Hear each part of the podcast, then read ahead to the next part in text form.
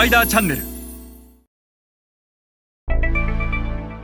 えー、皆さんこんにちはスパイダーの森部です、えー、今日はあ先進グローバル企業の KSF についてお話をします、えー、KSF、えー、キーサクセスファクターの略ですが日本語にすると主要成功要因。えー、欧米の先進的なグローバル消費財メーカーは日本の消費財メーカーよりもアジア新興国市場で大きなマーケットシェアを持っていると、まあ、つまりは日本の消費財メーカーよりも成功していると。その成功している彼らの主要な成功要因とは一体何なのか。それを知ることで我々は何を学ぶことができるのか。今日はそんな観点で一緒に学んでいきましょう。まず最初に申し上げたいのは、えー、欧米の先進的なグローバル消費財メーカーは大きく分けて3つの主要な成功要因を持っています。そして今日お話しするこの中間層ターゲティングというのは、えー、彼らの主要な成功要因の中でも最も重要でこの1番目の中間層ターゲティングという主要成功要因をしっかりと理解をしないとこの後控えている2つ目3つ目で、大きな間違いをしてしまうぐらいに今日のこの中間層ターゲティングは大変重要であると。中間層ターゲティングって一体何なのかつまりはターゲットが中間層からぶれないっていうことなんですよね。欧米の先進的なグローバル消費財メーカー彼らがアジア新興国でビジネスをする際にターゲットが絶対に中間層え日本の消費財メーカーのように自分たちの商品はいい原材料を使って高い技術でいい商品を作ってるから、えー、売価も高いんだと。でそんなものが買えない中間層は相手にせずに富裕層を相手にしようターゲットにしようとかっていうことをアジア新興国で一切やらないなぜならばアジア新興国の最大の魅力は拡大する中間層にあるから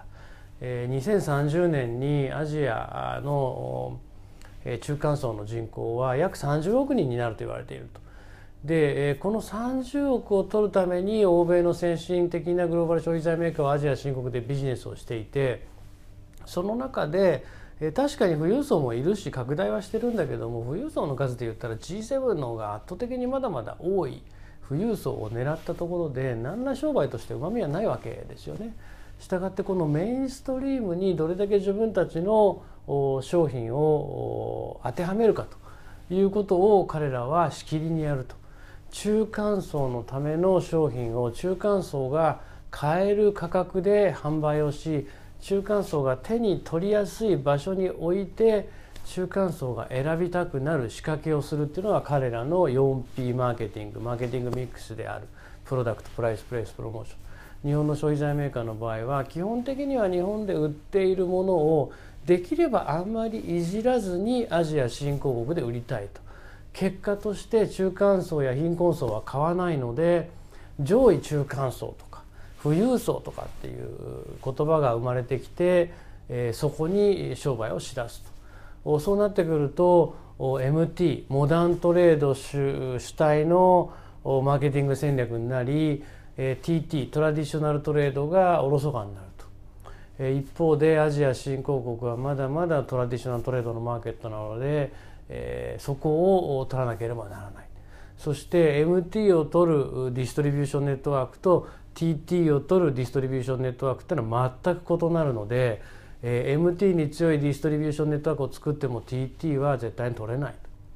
まあ全部がつながっているので一番この重要な中間層をターゲットにするここからずれないと。いうことがずれてしまうとその先の戦略が全部ずれてくると。これが、えー、欧米先進グローバル消費財メーカーが最も重要視をしているアジア新興国を攻める上での一番最初のキーサクセスファクターということになります。えー、それでは皆さんまた次回お会いいたしましょう。